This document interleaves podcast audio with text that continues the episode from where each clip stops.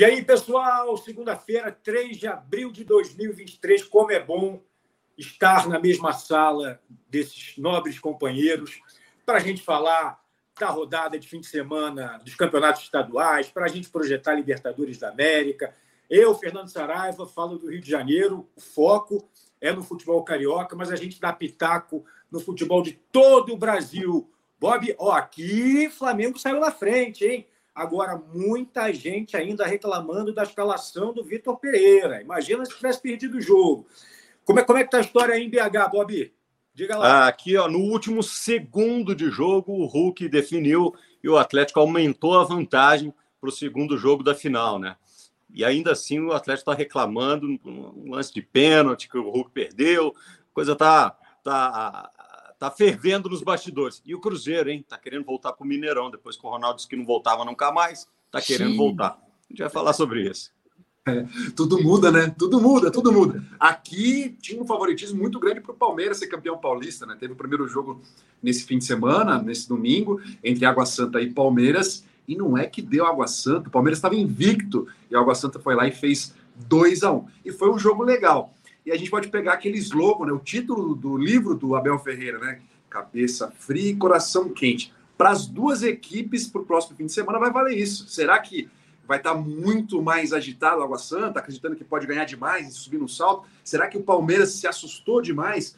Vai vir com tudo e pode se dar mal? Tudo pode acontecer no próximo fim de semana, né, Caco?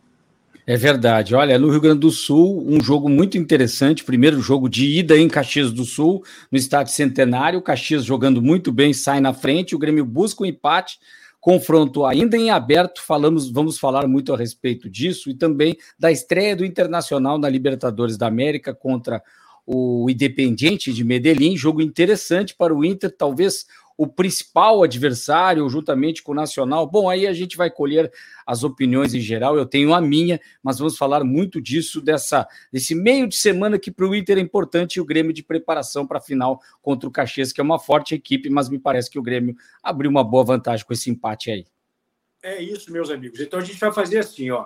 Agora a gente vai primeiro falar dois estaduais e lá na frente a gente fala da Libertadores da América, porque tem as estreias de Flamengo, Fluminense, Atlético Mineiro, é, Corinthians, Palmeiras e do Internacional.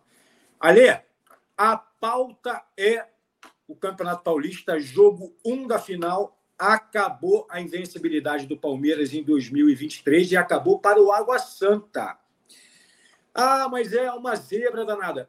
É, mas se a gente olhar a campanha do Água Santa no grupo na fase de grupos, estava no grupo do São Paulo, somou os mesmos 23 pontos, com a mesma campanha, a diferença é só o São Paulo ficou em primeiro e o Água Santa em segundo, a questão de saldo de gols.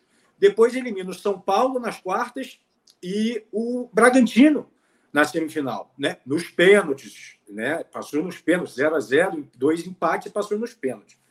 E vou te falar ali, jogou bem o Água Santa, hein? Jogou, olha, ó, foi para cima, não teve medo, não ficou recuadinho para tentar. Não, jogou e o Bruno Mezenga, hein? Rapaz, é o rei da zebra que você falou, é isso? o rei da zebra. Você sabe que o, o nome dele é Bruno, alguma coisa rosa, né? Não tem nada de Mezenga. O Mezenga é um apelido, porque quando ele começou a jogar, tinha outro Bruno na escolinha de futebol que ele treinava. E o técnico falou assim: era a época do Rei do Galo, né? Do Rei do Galo, ó, Rei do Galo. o Rei do Galo, o Rei do Galo é o Reinaldo. O Rei do Galo é o Hulk. É, o, o Reinaldo do Galo é o Reinaldo, né? pô. É, o rei, é o ah, é verdade, é verdade. Mas hoje é o príncipe, então. E, e daí chamou ele de Bruno Mezenga na época e, e, pegou, né? E ele já rodou bastante. Chegou a jogar no Flamengo, né? Jogou. Ele começou no Flamengo, no Flamengo jogou... ali. Eu lembro dele já fiz matéria com ele em 2005. Ele é, estreou. E Mas ele foi campeão em 2009 anos. também, não estava no time? Foi, foi.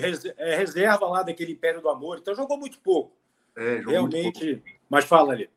Não, ele rodou bastante, jogou fora, enfim. Mas é um cara artilheiro, assim, ele tem faro do gol. Ele já foi artilheiro do Campeonato Paulista, jogando pelo Botafogo de Ribeirão Preto, sempre está presente nos times é, de Série B, já deve estar tá com um contrato para sair, né? O Água Santa acaba agora o Campeonato Paulista, o time se desfaz e volta só no que vem enfim. Mas falando do confronto, né? Evidentemente que a gente falou aqui bastante, né? o Palmeiras segue sendo favorito para ser campeão, mesmo com o resultado adverso. Precisa fazer um gol para levar para os pênaltis, dois para levar o título. Vai jogar no Allianz Parque junto com sua torcida, que sempre lota o Palmeiras e empurra o time. E é um time que sabe vencer. Né? O time é vencedor. faz isso nessa, nesse ciclo de Abel Ferreira muito bem, talvez o que melhor faça no Brasil. Só que aquele negócio, favoritismo é até a bola rolar, né? Depois a bola rola, tudo muda. É, o que, que diferencia um grande time do outro? Eu acho que é a quantidade de erros, né? Qualquer, qualquer esporte, o time melhor erra menos. Num confronto que errar menos vai conseguir vencer quando as coisas são iguais. Mas o time melhor, com melhores jogadores, ele vai errar menos vezes em várias funções. E não foi o que aconteceu com o Palmeiras. O Palmeiras perdeu muito gol no começo do jogo. Tanto que o Água Santos ficou meio acuado. Teve chance, Palmeiras, teve chance, Palmeiras, teve chance, Palmeiras. Não foi fazendo, tomou um gol. Tomou um gol e se foi empatar no segundo tempo com o Hendrick. E até um, né, um, um gol meio discutível, se estava impedido, não estava. O VAR deu que estava a posição legal, mas a imagem que aparece do VAR não é assim esclarecedora demais. Mas o que aconteceu? As duas equipes estavam com muito problemas, muitos problemas na saída de bola. Eles pressionavam aquela saída de bola tocando. Os dois times perderam bola ali. E numa dessas, o Bruno Mezenga apareceu livre, recebeu o toque na frente do, do, do, do Everton e fez o gol. E, aliás, o Everton vive uma grande fase, continua em grande fase, fez grandes defesas. Como é que fica o jogo para próxima, né, para o próximo fim de semana? O Palmeiras segue sendo favorito, na minha opinião, porque tem mais time, vai jogar em casa, tudo que eu, que eu já falei. Mas o que muda no esporte é a relação de confiança que você tem, né? O Água Santa, como você bem lembrou, ele começa mal o Campeonato Paulista, aí ele emenda umas seis vitórias seguidas, quando cai no mata-mata ele não perde mais para ninguém. É um time que entendeu o que o técnico fala, né, entendeu o, o, formato de jogo e, e se predispõe a fazer aquilo religiosamente. E funciona, e funciona. O time se entende. Ah, não é um time com jogadores espetaculares, né, individualmente, mas coletivamente ele tem uma defesa ok, tem o meio campo ok, tem um ataque que tem feito gols. Então realmente virou um time perigoso. É, só para lembrar, né, duas, os dois times lembraram a final do ano passado, que foi Palmeiras e São Paulo. São Paulo tinha vencido o primeiro jogo por 3 a 1 e tomou uma goleada de 4 no Allianz Parque. O próprio Bruno Mezenga, depois do jogo, lembrou desse jogo. A gente não pode ser como o São Paulo, que venceu o primeiro, achou que estava ganho e tomou uma trollada lá no, na segunda partida. E o Palmeiras tem essa confiança. A gente perdeu o primeiro jogo contra o São Paulo e viramos é, é no Morumbi, perdemos e viramos no Allianz. Então, é, tá aberta, claro, né? O Água Santa mostrou que pode vencer, que tem como vencer, que tem como conquistar, seria espetacular, né, para a história do futebol e para a história do Água Santa. Mas o Palmeiras é muito forte, tem jogadores que sabem vencer. Tem o Abel Ferreira que trabalha muito bem, principalmente nessa coisa motivacional, né? Ele tem mostrado isso. Então foi muito legal, assim. A partida foi, como você disse, foi um bom jogo, com grandes expectativas, assim. Hora para o Palmeiras, hora para o Água Santa, só que o Água Santa errou menos, né? Acredite se quiser, errou menos e aproveitou melhor as chances que teve. Olha, ó, o Água Santa perdeu dois jogos em todo o Campeonato Paulista na, na primeira fase. É, perdeu para o Palmeiras por 1 a 0 e perdeu para o Corinthians por 3 a 0 Quer dizer, só perdeu para grande e na hora H está indo bem. O, o Bob, você viu a entrevista do, do Abel Ferreira dizendo que se o Palmeiras não for campeão vai ser um vexame? Você concorda? Cara, eu acho que assim, é, vexame é, em esporte é, é, muito relativo dizer, né? Porque eu acho que quando você fala isso, você diz respeito ao adversário, entendeu?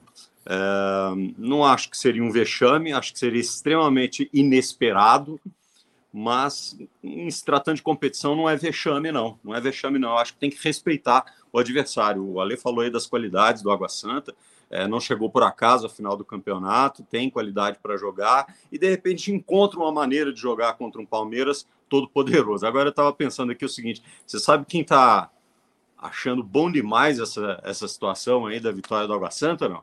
É o pessoal do Tombense lá de Tombos, porque o Tombense vai pegar o Palmeiras na Copa do Brasil e já estava pensando o seguinte, putz, não vai dar, cara, não vai dar, vai pegar o Palmeiras. e agora é o seguinte, já estamos, porra, de repente dá, né? O fez um belo campeonato mineiro. É. E aí, Cacô? É, você, acha que o Palmeiras ainda, você acha que o Palmeiras ainda é muito favorito? É, enfim, é, se, se, o Palmeiras ganhar por, por, um gol de diferença, é pênalti, por dois gols é campeão, joga em casa, é gramado sintético, enfim. Pela organização do adversário, o time está bem amarrado. O Água Santa joga, joga um futebol bem equilibrado. Esse é o, o grande, a grande força, né? Apesar de ter algum um ou outro jogador se destacando, a força é o processo coletivo. muito bem organizado ao longo do campeonato, por isso essa consistência de resultados. Mas eu vejo que o Palmeiras dentro de casa já fez isso e pode fazer, bem lembrado pelo seu atacante aí, a questão do São Paulo, que em casa o Palmeiras é muito forte, tem tudo para confirmar o seu título, mas pode se atrapalhar em meio jogo. Me parece que o Palmeiras está mais atrapalhado do que alguns outros momentos, perdendo peças importantes, que às vezes nessa hora vem a conta. Por exemplo, o Gustavo Scarpa faz muita falta. Né? Danilo. É o Danilo também, exatamente, bem lembrado. Então, o, o, Palmeiras sente falta desses jogadores nessa hora. E até porque, se um Rafael Veiga um dia não vai bem, ou um outro jogador não vai bem, você precisa ter outros para suprir, aí sim, essa superioridade individual.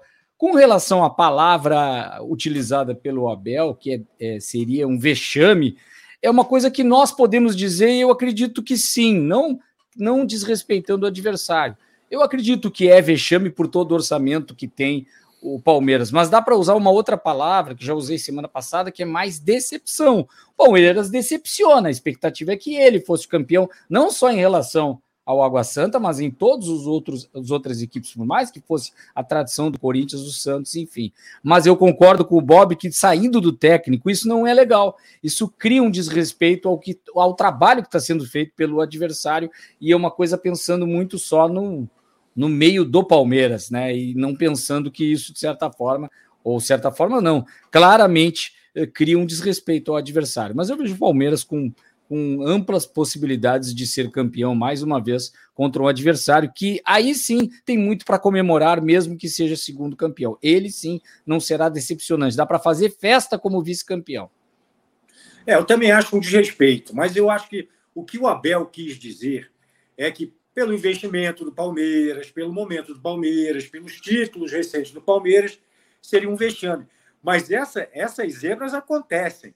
Vamos, vamos tentar lembrar de algumas aqui. Vamos lá. Flamengo, é, Santo André, Santo André. Copa do Brasil. Vamos lá. Juventude, Botafogo. É. Paulista. O que mais, Bob? Fala aí. Ituano e Santos aqui. Campeonato é, cara, em campeonato, campeonato, estadual é um pouco mais é, que eu me lembro. Ah, aqui, mais caro. É mais é, caro. É, o, é o Caxias já, jogou, já ganhou do, do, do, do é, Internacional é, e o, Ca, o Caxias já ganhou do Grêmio e o Juventude já ganhou do Internacional Estadual. Apesar nos... que ali não é que seja, não é tão vexatório assim, mas para mim sempre vai ser. Hoje é mas em algum período, por exemplo, quando o Juventude tinha a força da Parmalat, era um outro Juventude. Era um Juventude de Série A, muito próximo desse Atlético Paranense de uns anos atrás. Não esse de hoje, que é acima disso. Mas um Atlético Paranense de uns 4, 5 anos atrás, o Juventude já foi daquele tamanho. É, vamos ver o que vai acontecer. Vocês querem acrescentar algo mais aí do Campeonato Paulista? Lembrando que a gente ainda vai falar de Libertadores, das estreias de Corinthians e Palmeiras. Eu quero ver Senão, se tu dá um palpite estudar um palpite para a final aqui, se alguém arrisca um palpite. Para a final de São Paulo? é. São Paulo? Ah, eu vou, eu vou, eu vou cravar Água Santa campeão. Empate no Allianz Parque. Oh. Caraca! Pode ir para aposta, né? Vou até ver quanto tá o ódio. Seria uma grande história, né? A gente adora história, né? E essa é. seria uma grande hisória, seria um grande feito. É. Né? Seria mesmo. É, eu acho, eu acho, é, é acho que assim não mudaria nada na vida do Palmeiras né, para o campeonato. O Mano Menezes é que fala isso, né? Falou isso várias vezes, diz assim, campeonato estadual não vale nada, mas perde para você ver o que acontece. Ele está então, sentindo na pele. Então, pois é, está sentindo na pele. Então, mas eu acho que assim, é, é, o Palmeiras é, tem mais recursos, inclusive, para sair do que foi planejado para ser anulado pelo Água Santa, entendeu? Então, independentemente de um, de um tom da arrogância, né, que o Abel possa ter colocado na sua declaração, possa ter falado sem pensar né, no trabalho do adversário, mas é, ele certamente ele tem mais recursos. Então, eu acho que eu, eu cravo no Palmeiras. Vamos ver. Cara, eu, eu vou só voltar um pouquinho. Eu concordo com o que o Abel falou. E até gostei do que ele falou. Realmente é um hum. vexame. A diferença é muito grande. É, é absurdamente grande. Em toda estrutura. Não dá para comparar. E não pode perder. Se fosse um jogo só, se fosse um jogo só, ok. Acho que daí é, acontece um dia. Mas em dois jogos não dá para perder. É vexame mesmo. Eu, eu penso assim. É, mas eu acho que não vai perder. Eu acho que o Palmeiras vai fazer 3 a 0 no Água Santa. E, e, se fizer um gol no começo do jogo, vai ficar muito mais tranquilo ainda. Ah. Né? Eu acho que se configura para ser um jogo de, de, pressão muito grande do Palmeiras. O Água Santa vai ter que lutar muito para se defender. É o que eu imagino. Claro, estou falando tudo antes, quando a bola rolar, pode acontecer tudo ao contrário. Né? É, pô, vai lá o Água Santa corajoso, vai lá e faz um gol, se segura, pô, e o Palmeiras na pressão, porque o torcedor do Palmeiras é chato, né? É muito chato. E o Bob falou um negócio, cara, perfeito, Bob. Você é muito bom. Concordo sempre contigo. De vez em quando também não. É, é que pro, Palmeiras não muda realmente nada. Pro Palmeiras não muda realmente nada. Tem tá a Libertadores, né? 2000, sei lá, 2015 o time vem ganhando. São quase oito ah, anos. Mas eu acho, eu acho que não muda, mas que vai ter um barulho, vai ter. Nada. Tem final pro Água o que Tem, não, mas o que vai ter barulho é externamente. É o torcedor que, que é chato é, é, é, é, o, é o corintiano, ah, São Paulo que estão secando, é, vão ficar na orelha. Mas internamente nem pode, cara. A Leila não vai lá cobrar os caras. Pô, não dá, não vão. Pô. Talvez isso aí faça o Abel cobrar mais os caras para frente, mas assim, criar assim, uma crise, eu é, acho que não se deve. Mas Vê também, se eu tô errado. Não é a mentalidade do futebol brasileiro, né? Também tem isso. Vê Fala, se eu cara. tô errado. O meu placar, acredito que seja 3 a 1 da Palmeiras, né? Dá. 3 a 1 Palmeiras. Acredito que sim. Pode ter uma certa dificuldade, mas acredito que é por aí. Mas vê se eu estou errado, só para concluir, para a gente mudar de assunto. Se a questão do, do Palmeiras vencer o Água Santa, eh, se ele não vencer, não tem o aspecto também de que o Corinthians já perdeu, o Santos nem se fala, e o São Paulo também, porque no Rio Grande do Sul, por exemplo, quando um não ganha, é o outro que, que ganha, ou que pelo menos chega, né? Uhum. Porque talvez o vexame do Grêmio, daqui a pouco a gente vai falar, acaba ficando por último e é pior. Porque ele chega na final, fez toda. E isso de torcedor também, né? Toda aquela corneta lá e chega na final também não ganha.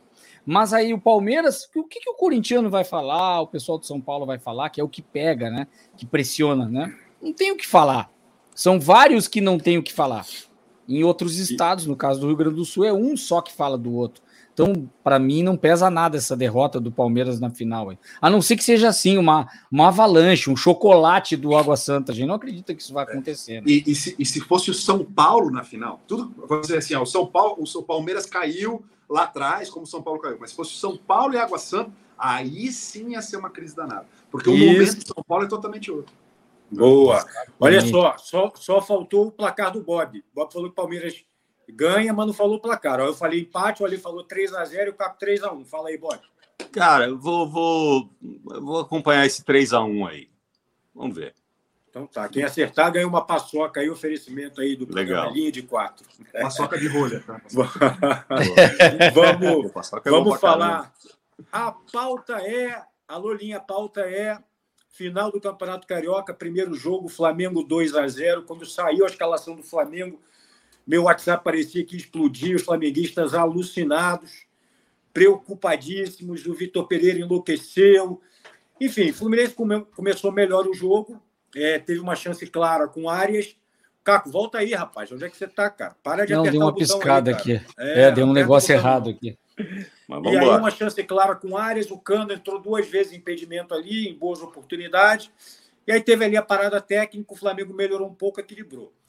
E aí conseguiu ganhar, mas sem muito brilhantismo, viu? Agora o Ayrton Lucas está desequilibrando. Já vou botar na mesa aqui duas questões para a gente debater. Então vamos lá, por ordem, já que eu falei do, do Ayrton Lucas. Vocês acham que ele está merecendo já uma chance na seleção? Porque se a gente parar para pensar, ele está jogando bem, né? É uma posição carente. Quem que tem? Tem um Alex Telles, tem um Renan Lodge, tem um Alexandro, mas eu não vejo ninguém, ninguém assim. O Arana que se machucou, né? É, é mas o Arana o Ayrton vai demorar Lucas, um pouquinho mais para voltar, né? O Ayrton Lucas começou em Xerém, no Fluminense, foi para futebol da Rússia, é, Rússia ou Ucrânia, acho que é Rússia. Cara, é um, é um jogador interessante, hein? Eu gosto, viu? Eu gosto da ideia. É interessante, muito, muito habilidoso, jogador que consegue recompor bem mas o lateral moderno que vai para cima, que dribla, tem drible, consegue criar tem velocidade, cara. muita velocidade e personalidade. Tem muita personalidade, chama para si. Interessante, tem perfil para a seleção brasileira. Agora é a hora, né? Agora é a hora da seleção uh, começar a buscar novos nomes, ainda mais para as laterais. Eu via na Copa uh, as laterais da, da seleção brasileira ainda com uma certa fragilidade eu não via como ponto forte da seleção as laterais. Achava assim nada demais, nada de espetacular dos anos que a gente teve laterais campeões do mundo. Tá faltando esse nível ainda. Se ele vai chegar lá, não sei, mas acho um ótimo nome. É, eu acho que assim, é, talvez seja o setor né, de campo na seleção brasileira que ainda está mais eh, em pauta, assim, né? Ah, vai aparecer, quem vai aparecer, quem vai eh, chegar, tem algum menino, tem uma revelação, né? Tem alguém que está vindo da sub-20, tem alguém crescendo. Agora, toda essa discussão, ela, ela, ela perde sentido enquanto a gente não souber quem é o treinador, né? É, qual é o, o estilo é. de jogo, qual é a formação, se ele gosta de, de lateral que uh, faz mais diagonal, é um cara que corre mais perto da linha, ou é o cara que faz a linha de quatro, ou é o cara que joga mais como ala. Aí a gente pode começar a pensar em características de jogadores. Né? Individualmente, eu acho que o Ayrton tem uh, possibilidade, sim, é um, é um, é um jogador que tem que está crescendo muito nesse sentido. Mas eu, eu prefiro discutir isso quando a gente souber qual é a ideologia de jogo do cara que vai comandar o time. Não vai ser o Ramon Menezes, né? É, não vai ser. Não vai ser. Até por conta de como é que foi o jogo contra Marrocos, né? Sobre, é. sobre o Ayrton, eu acho realmente que ele vai para a seleção. A próxima data FIFA é 12 de 12 a 20 de junho, né? Em junho. Então, já vai ter começado o Campeonato Brasileiro, o Campeonato Brasileiro e Libertadores. Acho que daí ele vai, né? Pô, tô aqui, ó olhem para mim, né? Vai pedir passagem, como tem pedido pelo campeonato estadual. E eu acho que tá na hora, né, de, de assumir aí esse comando técnico da seleção alguém. ó, vai ser esse, né? Exato. Por mais que eu ache que assim, ó, não tem problema, tal, mas pô, também ficar enrolando, enrolando, enrolando, enrolando, enrolando. É, a seleção brasileira tem que se mexer logo. E, mas eu acho que é um baita jogador. Eu acho que é um jogador que merece, sim. Só que a gente também tem que lembrar que nós estamos, nós fomos né, mal acostumados nas últimas Copas. Né? A gente começa pegando Cafu e Roberto Carlos, que jogaram, sei lá, três Copas seguidas, né, quatro. É, daí a gente tem Jorginho e Leonardo um pouquinho mais para trás. Enfim, e daí dá esse, esse, esse ato. Né? Jorginho, né? Jorginho, Leonardo e Branco, depois é. Leandro e Júnior. Vai Pô, lembrando aí. Leandro e Júnior é sacanagem. Aí Carlos Alberto, Carlos Alberto, aí você vai, vai, vai chegando lá para trás. Ah, então, daí vai ficando pior a situação. Né? E a gente é. ficou mal acostumado realmente, que a gente via os nossos laterais como os maiores do mundo. Cara, eu, é, assim, é, eu, eu, eu, eu eu sempre fui muito fã do Marcelo, assim. Achei que ele, ele representou bem o lado esquerdo. Representou, representou. É, foi um, Mas ele jogou jogador. Eu, eu gosto do Marcelo também. É. Não, em, em, Copa não fez, a gente jogou 14 e 18, não foi? É, é. Foi bem, não. Aí ah, o Daniel aqui, Alves tem o seu valor também, é, em algum também, período, também, né? A gente também. tem que valorizar como jogador. É, como jogador, que, exatamente. Como, jogador. Gente, como cidadão, essa, já não dá para falar, né? É, é claro, assim, esquece o assunto fora campo, né? Essa última imagem dele, que tá, tá de fato muito ruim, mas assim, a gente já ficou com uma né, com aquela dúvida, dizer, pô, será que o Tite tinha que ter levado o Daniel e quando precisou de um lateral direito não botou o Daniel para jogar, né? Então a gente realmente vê aí o tamanho do, do espaço que tem para ser conquistado, especialmente na lateral direito.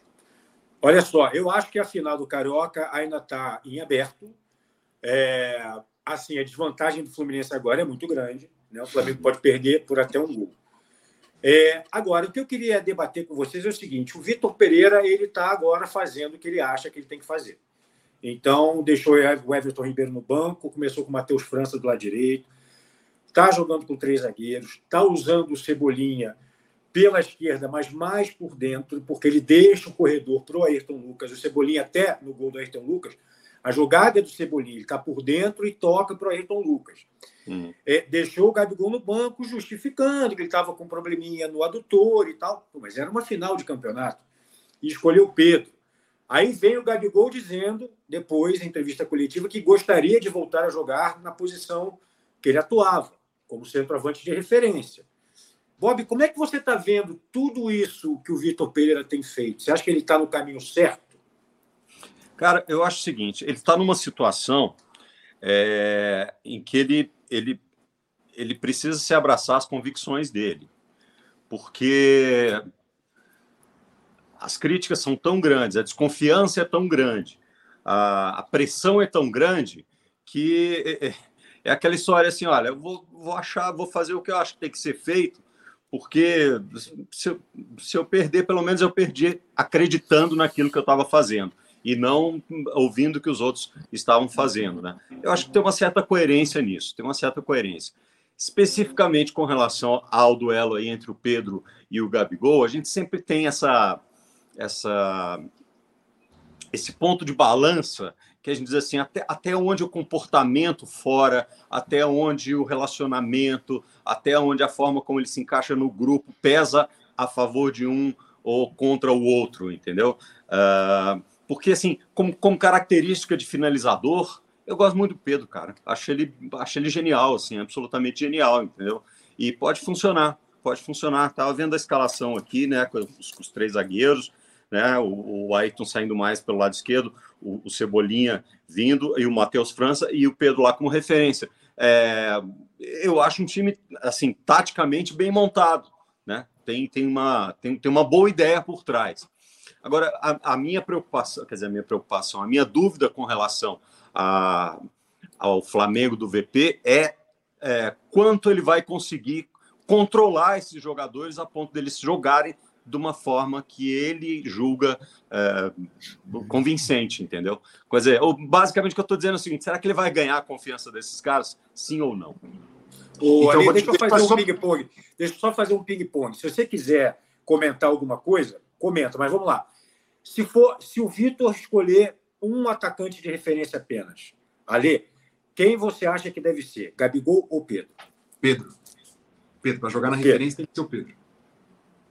Ô, Cacô, Cacô, Cacô, é, o Cebolinha está jogando, teoricamente, na função do Arrascaeta, que está machucado. Sim. Você acha que o, Arrasca... Você acha que o, o, o Arrascaeta corre risco de perder a posição para o Cebolinha? Olha, acredito que não, mas pelo que o Vitor Pereira está colocando, tem uma questão de intensidade. E isso tem a ver com a questão física. O Arrascaeta joga demais, é o melhor jogador do Flamengo não só na posição, como tecnicamente o melhor jogador. Uhum. O Pedro concorre com isso também, outra posição, para ser o melhor jogador tecnicamente na sua posição. Então dá para jogar com os dois. O que é interessante que se a gente for voltar no passado por peças, só para fazer uma, uma análise em relação a isso, o Vitor Pereira achou um time, pelo menos nesse jogo, sem os quatro, digamos, os quatro mosquiteiros, os quatro principais jogadores daquele Flamengo. Um tá machucado, que é o Bruno Henrique. O Arrascaeta também. O Bruno Henrique há mais tempo. O Gabigol no banco, né? E o Everton Ribeiro também. Aí eu tentei ver o que, que há em comum entre esses jogadores, ou é lesão ou falta de intensidade. O Gabigol entrou no segundo tempo e me parece que ele pode voltar ao time numa formação interessante em que o Felipe Luiz vira terceiro zagueiro e aí sim o lado esquerdo fica muito forte. É interessante quando é uh, quando ataca. Eu quero ver esse time ser mais atacado com ele ali como zagueiro. Uma coisa é o time vencendo o jogo e está propondo. Mas a tua pergunta, bem objetivamente, eu não vejo uh, o Cebolinha em condições no mano a mano, no, tecnicamente, de ultrapassar o Arrascaeta, mas ah. na estratégia do técnico, e o Bob pegou um ponto muito interessante que se ele está mesmo na sua convicção, ele está no caminho certo, mesmo que não o caminho certo para dar certo como time de futebol, mas no que ele tem que fazer, ele tem que colocar a convicção dele, ele não pode ficar ouvindo o que, tão, o que estão falando aí, escalar o time para a torcida, ou para a imprensa, ou para até dirigente, tem muito dirigente que enche o saco, vai lá no técnico e fica querendo dizer o que ele quer fazer. E, e até também. o aspecto, também, os próprios jogadores, mais ainda, e se tá dando certo, funciona a mecânica de jogo, certamente os jogadores vão estar a favor dele. Porque é a primeira vez que eu vejo o Gabigol no banco aceitando o banco. Ou seja, tem algo do Vitor Pereira que aceitando. ele entendeu. É, mas pelo é. menos tá. É, pelo menos por enquanto. Mas não, não teve tá piti, não teve piti. Com o Rogério ele dava piti, com o Domenech é. dava piti. Ou é também Agora... um amadurecimento do Gabigol, que está amadurecendo também no próprio Flamengo entendendo a condição de ídolo, camisa 10, tudo isso o jogador tem o direito de amadurecer. Quanto mais uhum. velho, mais sereno a pessoa acaba ficando, né? E para o jogador vale o mesmo. Você falou, da, você falou aí do Everton brigando com, com a Rascaeta, cara. Eu acho mais fácil ele é, tirar o, o, o Matheus, por exemplo, e colocar o Arrascaeta e o Cebolinha para jogarem juntos do que do que tirar o Cebolinha. É porque entendeu? o Cebolinha ele, ele rende melhor pelo lado esquerdo, né, Bob? Então, mas, mas eu já cansei de ver o Arrascaeta jogando também. pelo lado direito. É, entendeu? É. Então, ele manteria essa estrutura e quem sai do time é o Matheus, eu acho. Eu acho que pois é, é muito circunstância, circunstância, porque é, se o Fluminense faz aquele gol com o Arias lá no começo do jogo, cara, ia desmantelar o time do Flamengo. Ia é. desmantelar, porque não ia dar nada certo. É, ele joga com três zagueiros porque ninguém marca no Flamengo. Ele não tem volante de marcação. O que ajudou os três zagueiros foi ao Ayrton Lucas, que podia atacar com mais tranquilidade e não ter tanta pressa para voltar. Então ele faz essa proteção toda ali na frente e deu certo. O Gerson não marca ninguém, cara. O Gerson é um bom jogador, mas ele não aguenta, ele não marca ninguém. O Thiago Maia, meu, ele fica correndo atrás, assim, tá, eu acho que ele tá correndo errado. Sabe? Me preocupa muito a questão de marcação. É que o time, quando tem a bola no pré para frente, consegue se virar. O Cebolinha é, é, um jogador perigoso, ele chuta muito, ele, ele encontra buraco, ele é muito rápido né? Aquele menino que entra, o Matheus, né? O menino mais novo que entra de 18. Matheus França. Ah, não, tá jogando... França. Tem, tem, tem, tem, tem o Mateuzinho e o Mateusão. É. Não, o outro, não o Mateus, o Mateuzinho é lateral, né? É, tem o, tem o Matheus França que começou e tem um outro Matheus que me foge o sobrenome e... agora, que é muito bom também. O, o, o Matheus, menino que, que joga mais para frente, ele, ele, é bom jogador, é. Ele, ele, acelera o jogo e tal, assim. Então, eu acho que foi muito para a circunstância que deu o um negócio. Que, para mim, para mim, do que eu vi o VP trabalhando aqui em São Paulo no passado, ele é um técnico meio só, pardal. Só para lembrar, assim. acho que é o Gonçalves, né, Matheus? Gonçalves. Gonçalves. Gonçalves. Maravilha. É, ele é pardal mesmo. Ele quer, ele parece que ele quer fazer assim: ó, tá vendo? vou inventar isso aqui, vai dar certo. Vai falar assim: tá vendo? Eu não disse para vocês, era assim. Me parece o tempo todo ele tá querendo arrumar é. uma forma assim, de sur ah, surpreendi e tal. Vem tem, comigo que você merenda. Tem muita, tem, é, tem muita questão assim do, do Gabigol pedir para voltar a jogar na posição e entender nesse primeiro momento que ah, o Pedro tá ali, ele vai jogar ali, eu tava jogando em outro, não posso voltar. Beleza, mas, o, ajudou ele é verdade, mas o, mas o Gabigol falando isso tá criando um problema teoricamente. Ah, sim, sim. Ele, ele vai armar a saída dele, porque ele vai começar a reclamar. Essa maturidade do Gabigol dura só mais até o próximo fim de semana. Então, esse aqui é o eu ponto. Né? Gosto, né? Precisa ver, eu precisa go... ver, porque tem, assim, tem muita coisa que acontece nos bastidores e que, que vão movimentando esse tipo de coisa, né? Quando o cara já começa a falar assim, é porque eu me sinto mais confortável jogando aqui, não está funcionando e tal. Das duas, uma. Ou ele está criando um clima de vestiário já para deixar tenso para o treinador, ou ele já está cavando uma saída, entendeu? Já tem uma conversa, pô, pô, o Gabigol não está feliz no Flamengo não, hein? Vamos lá conversar com ele e tal. Aí já vem empresário, já fala não sei o quê, já levanta. Olha aí. Né? Já vimos não muito dizendo filme, que é isso, né? Não estou dizendo que é isso, mas assim, a gente tem tempo de estrada suficiente para dizer que isso existe ou não. Claro que é, sim. Com certeza. Esses caras se armam de várias formas, até para não sair mal para a torcida. Tá passando o recado, né? Tá passando é, recado. Ele, ele, é, ele é, um ídolo gigante no Flamengo hoje em dia. Ele é gigante. Ele não tem que dizer isso. Ele não tem que dizer isso na entrevista que ele dá. Ele tem que dizer isso para o treinador. Claro. Sozinho claro. lá no vestiário, depois de um treino. Entendeu? Ao dar a entrevista para um jornalista, seja de onde for, de qualquer emissora, da Flá TV, Claro que ele está passando recado, né? Quer acrescentar alguma coisa, Cabo? Você falou pouco sobre esse assunto. Não, é só a questão pelo aspecto do, do, do professor Pardal, ele pegar aquele gancho do Alê. É, eu gosto do, do, do, cara que dá uma de professor Pardal, mas o problema é quando fazer isso. né? eu, eu acho interessante buscar novas táticas, novos sistemas, mas o que está dando certo, tu mantém aos poucos. Tu, tu tem que pensar ainda mais no futebol brasileiro, que o Flamengo até tem grupo para isso, mas não pode ficar inventando muita escalação ou muita troca, não que seja. E aí fica aquele laboratório em meio a um campeonato estadual e tu tá precisando do resultado. Tem que acordar, às vezes, um técnico que vem de fora, que no Brasil isso é muito importante se já não ganha uma Supercopa, se já não ganha uma Recopa, se já não ganha um estadual, começa o ano, não ganha nada. O Flamengo não ganha nada com esse técnico. Simploriamente, esse vai ser o resultado do que as pessoas vão falar. A manchete é essa. É. Vitor Pereira não ganha nada no Flamengo. Disputou três finais, não ganhou nenhuma. Tá, mas e dentro de campo? O que, que melhorou? Isso não vai ser visto. Então deixa mais para frente, faz gradativamente esse tipo de coisa. Mas eu gostei daquele sistema do segundo tempo, da, é a primeira amostra. O segundo tempo do Flamengo, algumas movimentações e do que vi, achei interessante, mas o Ale acho que pegou bem. Uma coisa é se a bola entra, se o Fluminense começa na frente, a instabilidade emocional já ia, de, podemos usar a expressão, degringolar tudo, né? Mas, enfim, gostei do que eu vi do Flamengo, mas não dá para inventar demais, apesar de eu gostar de um, de um professor Pardal de vez em quando para algumas coisas novas, para a gente até criar discussões aqui, Saraiva. Partiu Minas Gerais ou querem acrescentar algo? Não, não, vamos para BH. Minas? Lugar Olha, melhor não há.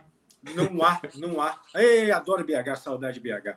Olha aqui, é, é para mim, o melhor jogo de todas as finais dos estaduais aí foi para mim foi América Mineiro 2, Atlético Mineiro 3.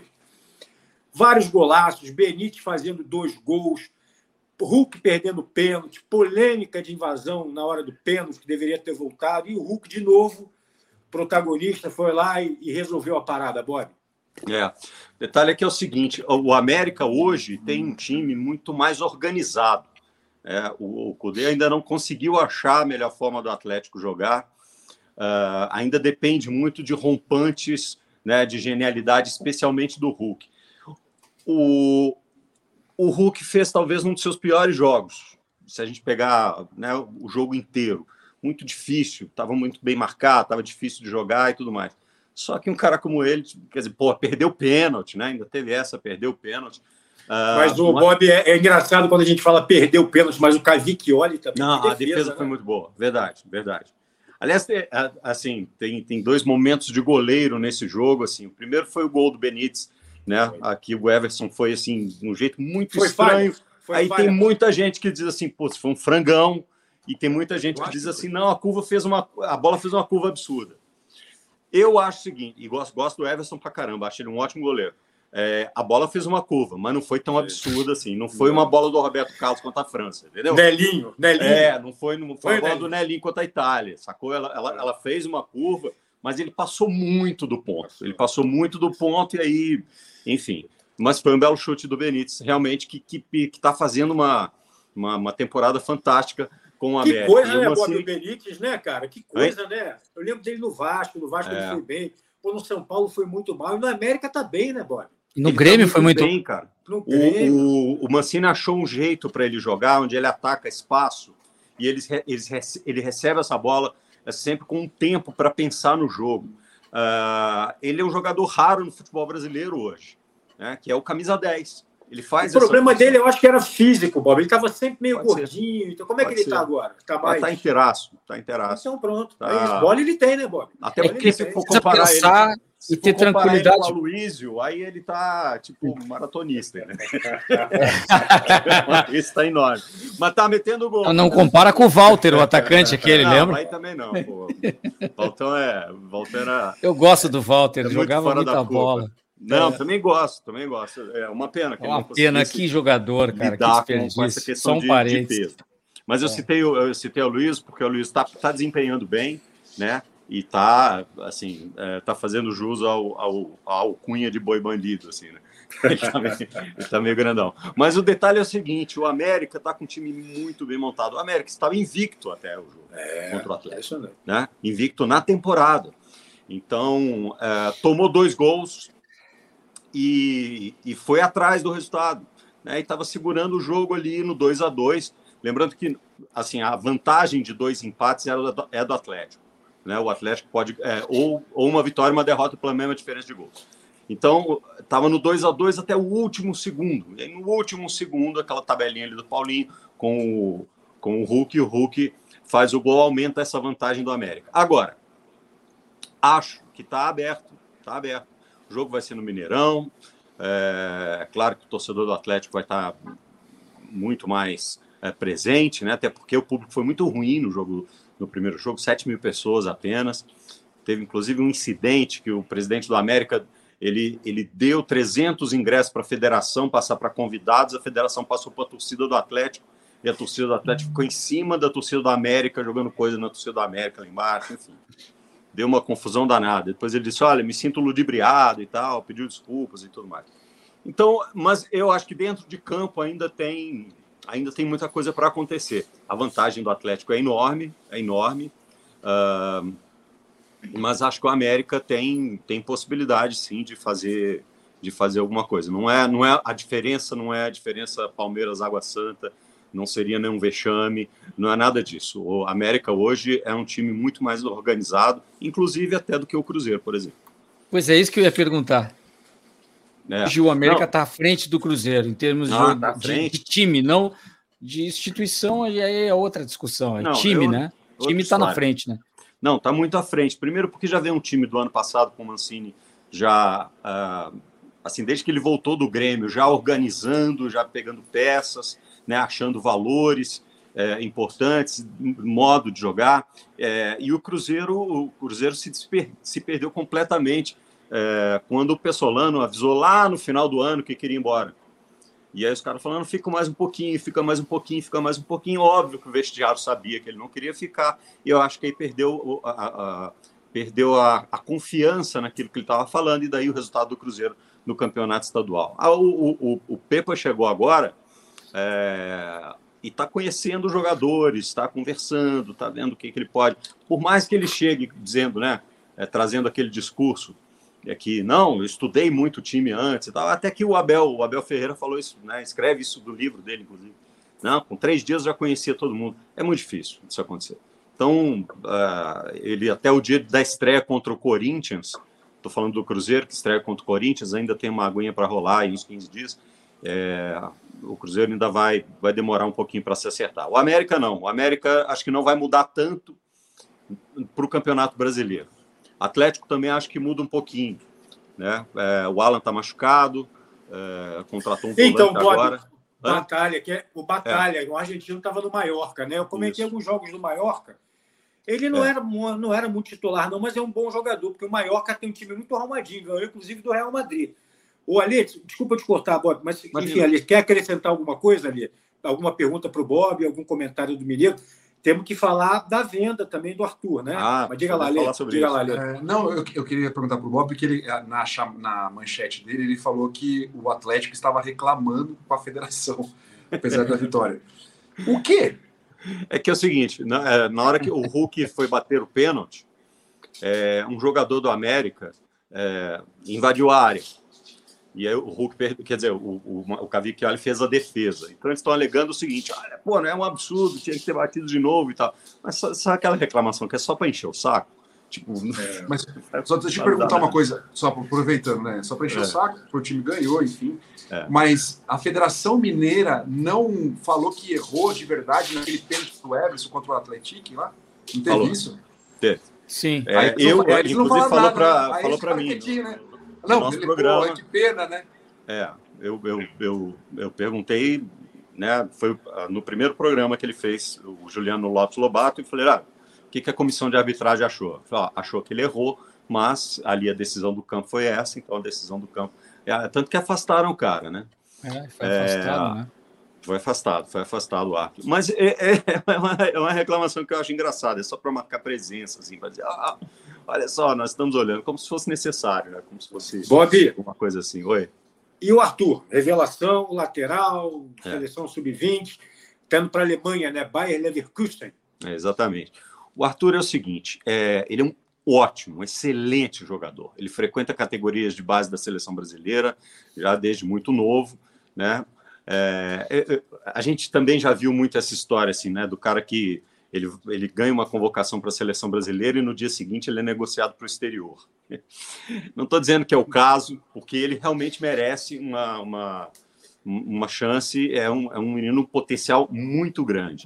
E acho que o América perde, é, vai ganhar financeiramente, não sei se com o dinheiro que entra consegue é, trazer um jogador da mesma estipe, consegue tra trazer um jogador com tanto potencial, mas seria uma maldade para o próprio Arthur se o América o segurasse agora. Então ele vai, o, América continua tendo um percentual aí importante é, do passe dele e vai continuar ganhando dinheiro com ele durante um bom tempo, se ele realmente se tornar um jogador na Europa, porque a gente também já viu essa história acontecer muitas vezes, sai daqui uma grande promessa e às vezes não funciona.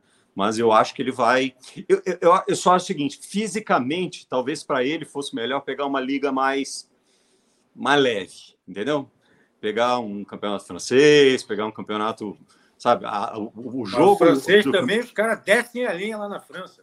É melhor o campeonato espanhol, português. É uma coisa assim. Agora. Português é bom. Agora no alemão, cara, ele fisicamente ele vai ter que crescer muito, ele vai ter que ficar muito forte. Porque fisicamente ele é, ele, é, ele é fininho, entendeu? E ele vai ter que crescer um pouco fisicamente para jogar no alemão. Vem cá, passamos a régua já no Campeonato Paulista, no Carioca, nos assuntos de Minas. Partiu o Rio Grande do Sul. Tia. Ah, Partiu, tem um assunto cara. de Minas aqui que é muito importante. Vai. Ah, o do Cruzeiro, vai lá. Que é o seguinte: vocês todos se lembram que o Ronaldo disse textualmente: não tem mais conversa com a Minas Arena, o Cruzeiro não joga no Mineirão uh, esse ano, vai jogar no Independência, vai jogar em Cariacica, vai jogar em Brasília, mas não joga no Mineirão. Pois bem, Acontece que a base de sócio-torcedores do Cruzeiro despencou, saiu de 70 e poucos para 58 mil, alguma coisa assim. Por quê? Obviamente, o que o sócio-torcedor quer? Que ele, ter, ele quer ter acesso ao estádio. E se o time está jogando num estádio que só cabe 20 mil pessoas, né, ele não se sente motivado para ter. Esse eu acho que é um dos grandes, um dos grandes casos. Outra, outra, outra questão: o Cruzeiro não conseguiu ganhar um jogo como mandante no campeonato estadual. Então a pressão para o Cruzeiro ter uma casa é muito grande, é muito grande. Então, para não ir o Cruzeiro direto na, na Minas Arena, para não ficar aquela coisa assim, né? Fui, fui conversar com você. O que o Cruzeiro fez foi buscar a intermediação do governo. Então, o CEO do Cruzeiro, Gabriel Lima, foi lá conversar com o secretário de esportes, com o governo de Minas, e disse: olha, conversem com a Minas Arena, ver se tem uma flexibilização aqui, assim, ali e tal, para chegarem no acordo e acho que vão chegar. Acho que vão chegar. Um determinado momento alguém vai falar assim, tá bom, beleza. Porque mesmo, mesmo que a Minas Arena não dê prejuízo em hipótese alguma, porque pelo contrato da Minas Arena, desculpa estar me alongando, mas pelo contrato da Minas Arena, quando, quando o estádio não consegue chegar ao, a um valor de superávit dentro do mês, é, o governo do estado cobre essa diferença, porque a Minas Arena pagou a reforma uhum. do Mineirão, então, mesmo que essa operação nunca seja deficitária de verdade para Minas Arena, como imagem para o grupo, é muito ruim não ter jogos de futebol no Mineirão. E a gente vira, vira, vira e fala assim: o Mineirão virou uma grande casa de espetáculos, né? um, um parque de diversões, mas não é mais um estádio de futebol. Então, eu acho que é, eles vão chegar a um acordo e o Cruzeiro vai voltar para o Mineirão brevemente. Vai ser bom para todo mundo, né? Partiu Melhor. Rio Grande do Sul? Partiu? Partiu, cara? Vamos lá. Pegar Bora, o Shima, vamos lá. pegar o Shima. É, pega o Shima. Um dia é mais tarde. De vez em quando é mais jogo, tarde. Jogo na Serra Gaúcha, Caxias 1, Grêmio 1. Rapaz, o goleiro do, do Caxias, Bruno Ferreira, pegou até pensamento, hein, Caco? É, um duelo com o Soares, né? Aí? Foi legal o duelo com o Soares, né? A propósito, é, eu estava pensando quando eu ia falar do Campeonato Mineiro, enfim, que como o Hulk é importante para o Atlético Mineiro, até quando assim, se não deu certo, ele também errou pênalti, se dá certo, ele resolve. E o Soares é meio que isso no Grêmio, né? Hum. Talvez eu não vejo no futebol brasileiro outros personagens assim. Só que o Soares ainda não a qualidade do futebol, ele está buscando isso no Grêmio ainda. Porque os companheiros, ele depende do grupo, enfim, e ele não está conseguindo resolver nesses jogos. E está dependendo demais, tanto que o gol foi feito pelo Vina, mas tem jogada do Soares. Então, o Grêmio tá muito, muito equilibrado no jogo, mas o time do Caxias é muito organizado e, e, estava melhor no jogo. O time do Thiago Carvalho em casa, impressionante. Uh, se falava do Água Santa, que perdeu duas, né? O Caxias só perdeu na estreia para o Grêmio, que é aquele início de campeonato, e até jogando melhor que o Grêmio em algum momento. Então ele ainda, na verdade, é aquele jogo e depois o Caxias não perde mais. Mas eu vejo assim, da maneira que o Grêmio buscou o empate, é, de novo, ele chega ao empate, ele busca. Uh, tem um jogador do Caxias que é expulso, ele fica com um a mais. O Grêmio termina o jogo com a impressão de que ia virar, teria a chance de virar, mesmo perdendo alguns jogadores. Entrando um jogador que muito interessante, tem cada vez jogado melhor, que é o Zinho, jogador de habilidade, que tem superado aí a carência desse jogador driblador que vai para cima por causa da ausência do Ferreira. Eu olhando aqui a escalação, o que, que tem do Grêmio que a gente vê de, é tantas mudanças que jogou com o Lucas Silva, o Cristaldo, que é aquele que faz o meio, o Soares, o Vina sem o Ferreira. Eu senti muita falta de banco no Grêmio. A gente vê isso, falta jogadores vindo do banco. E aí ele teve que, que se utilizar de outros jogadores, mas o Zinho supriu isso. O Grêmio melhora quando entra esse jogador. E até aqui entra o próprio Gustavinho, que entrou, e o Galdino. Mas aí cai um pouco o rendimento do Grêmio. Então, o jogo pareceu, assim, de certa forma, equilibrado. O Grêmio, nessa questão individual, pode acabar superando a equipe do Caxias. Eu vejo que, com vantagem, a Arena, muita força, o Grêmio pode ter o retorno do Kahneman, e do próprio Carbajo, que esse sim muda muito o meio de campo. O Felipe Carvalho faz muita falta no Grêmio. Mas o Grêmio hoje tem um time titular. O reserva do Grêmio para grupo, para brasileiro, que se esperava. Um Grêmio assim que, olha, o Grêmio vai voltar com tudo na, na primeira divisão. Não sei, não. Porque ao longo do. Ele, ele, ele praticamente corre só no brasileiro, tem Copa do Brasil também, não tem Libertadores nem Sul-Americana. Então, ele tem um calendário menos apertado. Mas eu vejo assim o jogo em aberto, Caxias é, tem que ser respeitado mas o Grêmio, para mim, é favorito. E ainda é vexame o Grêmio perder para o Caxias. Foi feita essa pergunta também semana passada e eu pensava nisso, que era em relação ao, Ipira, ao, ao Ipiranga de Erechim em relação ao Caxias. Qualquer um que não chegasse na final, o Inter já cometeu esse vexame. Agora, o Grêmio não sendo campeão, para mim também é, por mais que o Caxias seja uma grande equipe. Mas o Inter está aí nessa questão de Libertadores agora. Ah, tirou ali aí, cara? Cadê o Ali? Não, não fui eu. Acho que teve um sinal aqui. Daqui a é. pouco o Ale volta.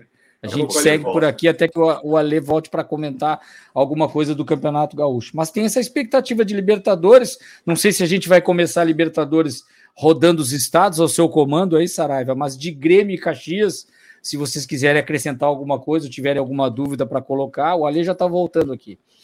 Já voltou o Ale. Se, Conexões, Bob, né? Estamos... Se, se o Bob e o Ali quiserem comentar, tá tranquilo. Senão já pulamos para Libertadores. Não, eu só, eu, só, eu só vou dar minha explicação. O dedo gordinho, chegou a mensagem aqui, meu dedo é gordinho, apertei o botão errado. Tira esse dedo gordo daí, como é, diz, né? Gordinho, cara. É. Criada paçoca. Vamos, ah, é, vamos, é, o, vamos é o dedo do levantador de vôlei, né? No detalhe, é. quantas vezes ele bloqueou e garantiu até título nacional bloqueando é. bolas aí o Ale. Ó, eu acompanhei a carreira como jornalista e como jogador. Olha, isso um dia dá um é. programa aqui. O dia que Ale foi levantador e foi o melhor em quadra num grande vamos, jogo vamos de vôlei. Fazer, vamos falar. É, olha essa memória, disso. isso aí vale a história, a lembrança vamos como atleta. E cara sensacional como atleta que é o Ale também. Vocês não conhecem tanto assim como a gente que acompanhou de perto. Então, meus amigos, a ideia agora é que cada um nas suas cidades, nas suas praças, falemos agora né, é, sobre Libertadores da América. É, vamos lá. É, no Rio de Janeiro, aqui, a gente tem na quarta-feira Alcas e Flamengo, Sporting Cristal e Fluminense. Podem dar pitaco. O Alcas é o atual campeão equatoriano, um time fundado por uma empresa é, de combustíveis multinacional estreante em Libertadores, mas é o campeão equatoriano. Esporte Cristal, já mais tradicional, comandado pelo Thiago Nunes, rapaz. Que loucura. E aí, Caco? Né? E aí, Caco? Fala aí. Ah, eu vejo assim que eu sou muito do respeito às equipes argentinas. Fora isso, basicamente, o Flamengo parecia que ia se dar mal no sorteio, né? Quando a gente via, nossa, eh, pega o Racing, mas eu vejo com ampla favoritismo o Flamengo para ser campeão, sair com tudo, por mais que a gente falou já do Campeonato Carioca, tudo que se fala do Vitor Pereira tentando buscar algo de diferente no Flamengo, não vejo o Flamengo se atrapalhando, somente nesse confronto contra o Racing, contra Alcas e Nublense, para mim, ao natural é 100% para o Flamengo. Bob, Fluminense, Esporte Cristal, aí, Esporte Cristal do Thiago Nunes, que comandou é. Atlético Paranaense, Grêmio, é, que mais? Corinthians? É, assim, eu não vejo o esporte cristal como um grande, um grande problema, não. É, o Sporting Cristal que inclusive decidiu um Libertadores com o Cruzeiro, né? E, e, o Cruzeiro foi campeão, mas assim, outro século. É, eu não vejo como um grande problema, não. Eu acho que o, o Fluminense tem boas possibilidades de fazer um bom resultado, né? É, a gente sempre brinca com aquela coisa do, do Diniz, né? De dizer assim, ah, ele faz times que jogam muito bem, mas não ganham nunca e tal, aquela coisa toda. Mas eu acho que é, a diferença técnica é muito grande, de fato. Ale, temos aí em São Paulo é, Palmeiras e Bolívar, quarta-feira, Corinthians estreando na quinta-feira com a volta do Renato Augusto. Conta aí pra gente. É, Liverpool e Corinthians, né? Em Montevideo, no Uruguai. Inclusive, eu vou estar lá, vou estar na cobertura, vou para lá. Legal, legal. legal vou lembrar. É, o Palmeiras, o Palmeiras tem esse, esse compromisso de Libertadores entre né, as finais do Campeonato Estadual. Acho que o mais difícil para o Palmeiras não é nem o adversário, né? É a, é a viagem e a altitude, né? São 3.600 metros de altitude, jogar lá não é fácil, então tem que ter uma preparação. É, o Abel não costuma poupar jogadores, né? Pensando na final do Campeonato Paulista, acho que ele não deve fazer isso, mas no decorrer da partida, pela situação, aí faz aquela, aquela, aquela retirada de jogadores importantes. Mas acho que o Palmeiras tem tranquilidade, inclusive para passar pelo grupo, né? O grupo do Palmeiras, deixa eu pegar aqui, ó, tem Barcelona de Guayaquil, Bolívar e Cerro Portenho. Talvez o Cerro seja o time mais difícil e não é um time assim difícil de ser batido. Né? O, o, o Cerro Portenho, que, que inclusive tinha o Marcelo Moreno como centroavante na reserva, que saiu para ir para o Libertar. Enfim, é, é, é, Palmeiras vai nadar de braçada. O Corinthians, é, apesar do Liverpool estar tá entre os seis primeiros colocados, acho que é o sexto colocado, o Campeonato Uruguai está tá no começo ainda, é muito, muito recente para a gente falar alguma coisa, mas acho que preocupa muito mais a questão da estreia para o Corinthians, né? Ah, é o primeiro jogo da Libertadores, o Corinthians é um time que está ali sempre na Libertadores, né? ficou um tempo fora, está voltando, do que realmente é, o, o, adversário ser muito forte. Talvez a estreia pese mais para o Corinthians do que a, o enfrentamento pelo adversário. Mas o, o, Corinthians também tem total condição de passar, acho que é um time equilibrado, que tem Argentino Júnior, é, Corinthians, Independente Del Valle e Liverpool. Né? Teoricamente, antes da bola rolar, começar tudo, Independiente e Corinthians devem passar mas tudo pode acontecer porque joga contra o Argentino Júnior, que tem uma, uma tradição no futebol argentino, né, revelou grandes jogadores, Maradona, o próprio Fausto Vera jogava no Argentino Júnior, vai enfrentar seu ex-clube, mas também dá para passar. O Corinthians é, tem feito algumas mudanças nos treinamentos, né, está tá tirando o Adson do time, colocando o Juliano e colocando o, o Fausto Vera mais para frente, muito mais como segundo volante, mais próximo de um meia. Então deve ser uma estrutura tática diferente do Corinthians. Eu estou até curioso para ver como esse time vai jogar. Agora, o primeiro a entrar em campo é o Internacional, né? Já amanhã, contra o 9 horas da noite. Medellín, é, jogou em Medellín, na Colômbia. É, que que você, como é que você vê aí o Inter para esse jogo e para a Libertadores, cara, como um todo? É, eu tenho dúvida de dois, internacionais, dois, dois Inter, digamos assim o Inter esse que perde tudo e chega na hora da verdade se atrapalha, mas o Inter que está sempre se, se reestruturando com o Mano Menezes tentando encontrar uma equipe que eu vejo que nesse grupo que tem o próprio Independiente, que é o adversário de amanhã, 9 horas da noite, em Medellín, é, curiosidade, até no último programa a gente olhou o escudo do, do Independiente, a gente perguntou quem é esse aí. Estava tão pequenininho o escudo do Independiente que a gente não identificou. Depois no sorteio eu vi aquele que a gente não identificava era justamente o que caiu no potinho lá na bolinha para o Internacional. Mas eu vejo o Inter assim: ele precisa primeiro se encontrar como time e se estruturar. E tem uma discussão muito forte no momento do Inter, que é a questão de se dá para jogar com Wanderson e Pedro Henrique juntos. O Mano não quer isso. Ele vai jogar com o Luiz Adriano e o Wanderson, mas ele está colocando o artilheiro do Campeonato Gaúcho no banco. E aquele jogador que muda o jogo, que dá uma intensidade, ele não está encontrando um time com esse, todos esses jogadores.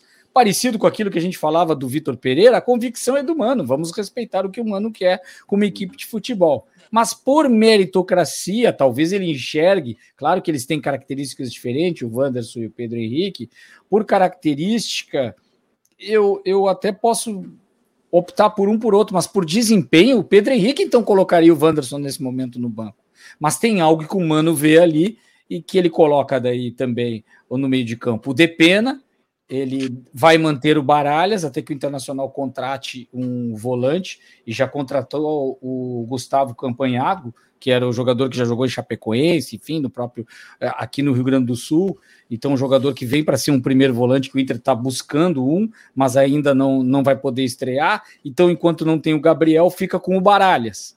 A lateral esquerda, assim, uh, o René, que ainda está machucado, tá o Lara. A zaga é a defesa do Inter, tem os jogadores que estão aí, a gente está acompanhando, não tem muitas mudanças no Internacional. Mas eu vejo que o Inter tem que se estruturar como equipe, se ficar mais sólido na defesa. O Inter tem sofrido muitos gols por essa questão da proteção à frente da zaga, e isso reflete muito o desequilíbrio do meio de campo. De um time que joga muito em função de um jogador que está muito bem nesse momento, que é o Alan Patrick. O Alan Patrick está jogando muito bem no Internacional, muito encaixado. Hoje é, é tecnicamente o jogador mais importante. O Inter depende muito dele, por isso o Inter também está buscando outros jogadores para essa posição, porque sabe que vai repor e está chegando em seguida aí, ele conseguiu antecipar do Bayern Leverkusen, ele tem uma lesão na panturrilha.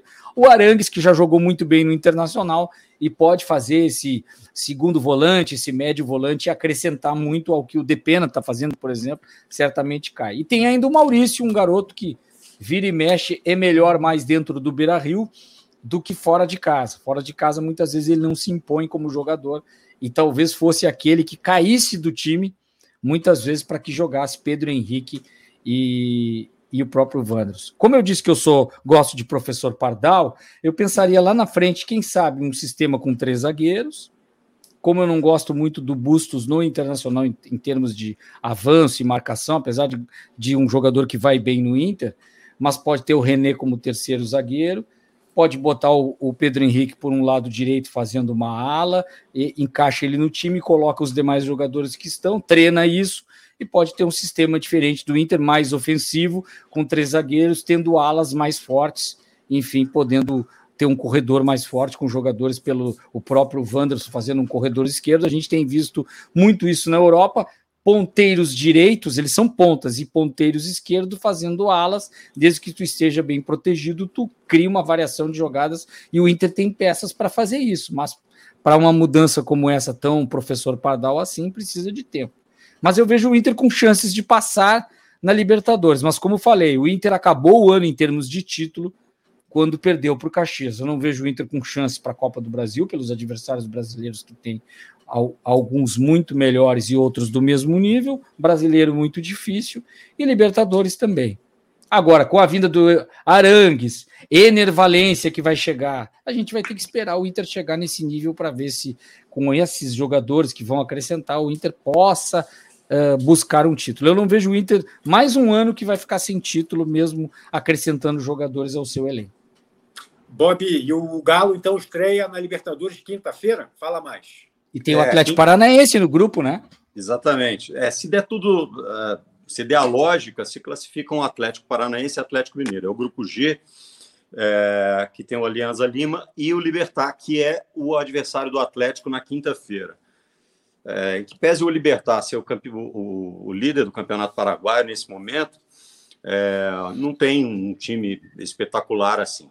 Porém, o Atlético tem muitas dúvidas. Eu tenho algumas dúvidas importantes. assim. Primeiro, é, quero saber se ele vai voltar com alguns jogadores em relação ao jogo do Campeonato Mineiro. Por exemplo, ele deixou o Saravia, lateral direito, no banco e jogou com o Mariano. Será que ele volta com o Saravia para uh, o jogo da Libertadores? Meu primo, meu primo né?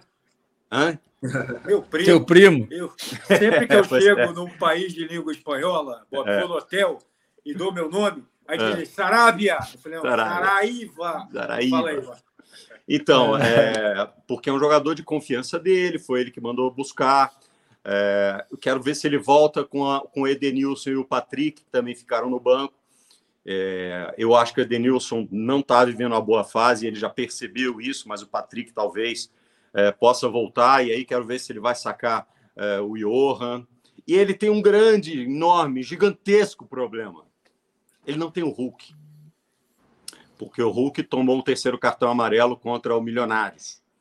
É, então ele está suspenso nessa partida. E aí a única opção que ele tem, já que o Ademir foi embora, não que fosse uma grande opção né, para jogar por dentro, mas foi embora. O Sacha foi embora. A única opção que ele tem para jogar com Paulinho ali é o Vargas. Então ele deve formar um ataque com Vargas é, e Paulinho. Uh, então é um time que a gente ainda não. E, e outra coisa também, não sei se o, Bata... o, o, Batalha vai ter condições de jogo, porque o único volante que o Atlético tem é o Otávio, já que o Alan está machucado. E ele gosta de jogar como volante numa linha de três meias. Então é um time que ainda tem uma interrogação muito grande. É, como vai estar tá? jogando em casa, empurrado pela torcida e tecnicamente tem valores individuais melhores do que os do Libertar, na minha opinião, eu acho que a vantagem é do Atlético mas tem muitas interrogações para a gente descobrir ainda. Você vê, né? Que, que elenco bom, né? No jogo Hulk, jogo Vargas. Meus amigos, olha só, batemos uma hora de programa aqui. Pô. Acho que passamos por todos os assuntos mais relevantes. Na segunda-feira a gente volta com mais uma edição do Linha de Quatro, já para falar dos campeões, não é? é? No Rio, em Minas, em São Paulo, no sul do país, estaduais por todo o Brasil também. Ó. Fica aqui o convite, ó, inscreva-se no canal youtube.com barra arroba linha 4. Se inscreve lá e acompanha o nosso trabalho. Beleza, galera? Valeu. Nessa? Valeu, até a Obrigado próxima. a todos. Abraços. Muito obrigado. Tchau, tchau. Valeu.